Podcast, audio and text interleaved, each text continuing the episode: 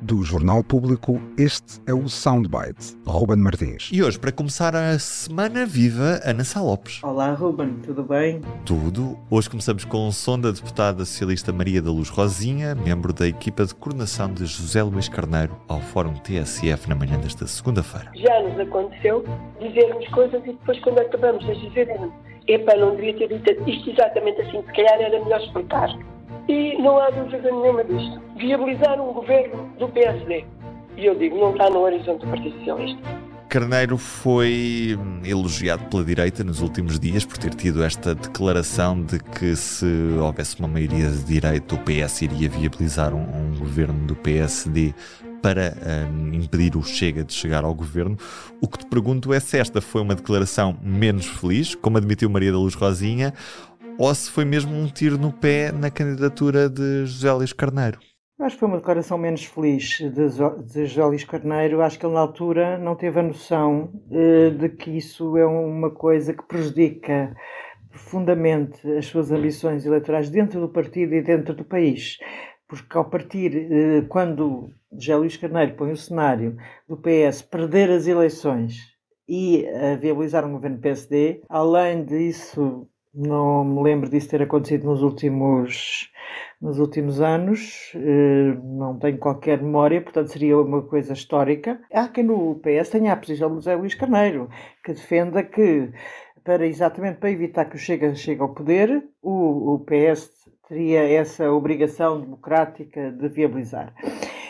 Agora, eu acho que José Luís Carneiro demorou bastante tempo, quase uma semana, aliás, porque isto foi, esta declaração foi feita, se não me engano, na semana passada, e demorou foi quase. de semana pass... da Sim, outra semana. Da outra semana, até. exatamente. Demorou, foi mais ou menos no dia da candidatura, da, da, do anúncio, demorou bastante tempo a perceber que essa era uma, uma posição que o prejudicava profundamente, não só dentro do PS, onde essa situação não é maioritariamente desejada, e não tem, nunca aconteceu, como dentro do país, porque quem parte para umas eleições a dizer se o senhor ganhar eu aprovo, Há, quer dizer, há uma, há uma, coisa chamada estratégia eleitoral e isto era um tiro, de facto, nesse sentido foi um tiro no pé, como disseste, de, de, um tiro na estratégia eleitoral. Que na prática leva à fuga dos eleitores que até votaram no PS nas eleições legislativas passadas por medo de, de um governo chega e por isso é que também o Exatamente. PS teve essa maioria absoluta, muito provavelmente. Mas aí estás a tocar no ponto que achava aqui nisto, é que facilitaria uh, a disponibilidade uh, inicialmente avançada por José Luís Carneiro, que agora Maria da Luz Rosinha vai dizer que foi um engano, foi um erro, que todos os dirigentes cometem erros, foi um momento menos feliz. Uh, é verdade que essa disponibilidade. Eh, o PS. Eh, o medo chega. O que é que fez a campanha de António Costa se não acenar com o medo chega? Que, aliás, parecia ser real na altura, não, depois o PS teve a maioria absoluta, mas contribuiu. Eu vi muitas pessoas irem votar em 2022 no PS, eleitores que não eram habituais votantes do PS, exatamente com medo de que o Rio fizesse aliança com o Chega.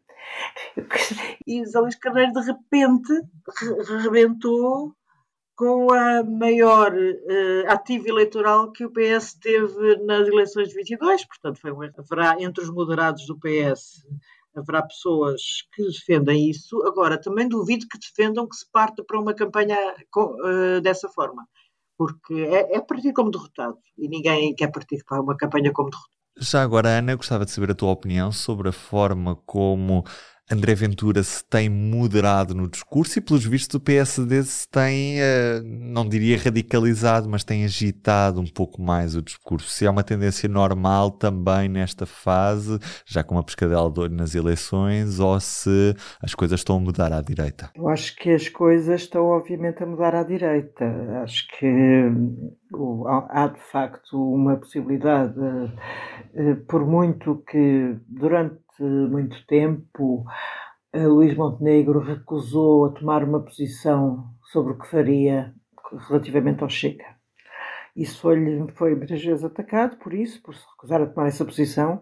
Em momentos terríveis, ele recusou-se a tomar essa posição e só veio tomá-la há dois meses. É uma coisa muito recente, essa tomada de posição. Uhum. Agora, tal como aconteceu em 2015 eh, com o PS, que ninguém esperava que se aliasse ao Bloco de Esquerda e ao PCP, que aquele muro fosse derrubado, ninguém acreditava. Na realidade, havia ali uma quase estupor, no sentido de espanto, de, de que essa solução pudesse acontecer. Eu acho que o PSD não perdoaria a Luís Montenegro deixasse o poder ir para a esquerda sem tentar primeiras negociações com o Chega. E alguns dirigentes do PSD, nomeadamente a direção de Luís Montenegro, estou a falar uh, o mais vocal eh, nessa matéria, Miguel Pinteluz, que é um dos vice-presidentes de, de Luís Montenegro, não lhe perdoariam isso. Quer dizer, mesmo que ele quisesse, que eu acho que não quer, acho que finalmente percebeu que era um erro essa era um erro eleitoral essa dúvida. Agora já é tarde não é? Como aquela frase já é tarde Inês é morta. Já ninguém acredita que não houvesse essa, essas negociações. E André Ventura já veio que durante muito tempo dizia que ah, eu só irei para o governo uh, se for ministro. Agora já diz que não, não, eu não quero ser ministro, não vou para o governo, portanto eu ficarei ali a dar o meu apoiozinho parlamentar, uma chega, mas sem o, o, sem o choque. Ele já se põe nessa posição de, não ver o Chega no governo, mas apenas com apoio parlamentar, como aconteceu com a geringonça. Tu queres ver que acabaste de batizar uma solução governativa que vamos ter depois de Geringonchega. março? Geringonchega. Ana, pode ter nascido aqui o nome. Pode ter. Um beijinho, Ana. Até amanhã. O Soundbites é um programa de Ana Salopes, Helena Pereira e Ruben Martins. A música original é de Ana Marques Maia. Siga o podcast na sua aplicação preferida para não perder os novos episódios.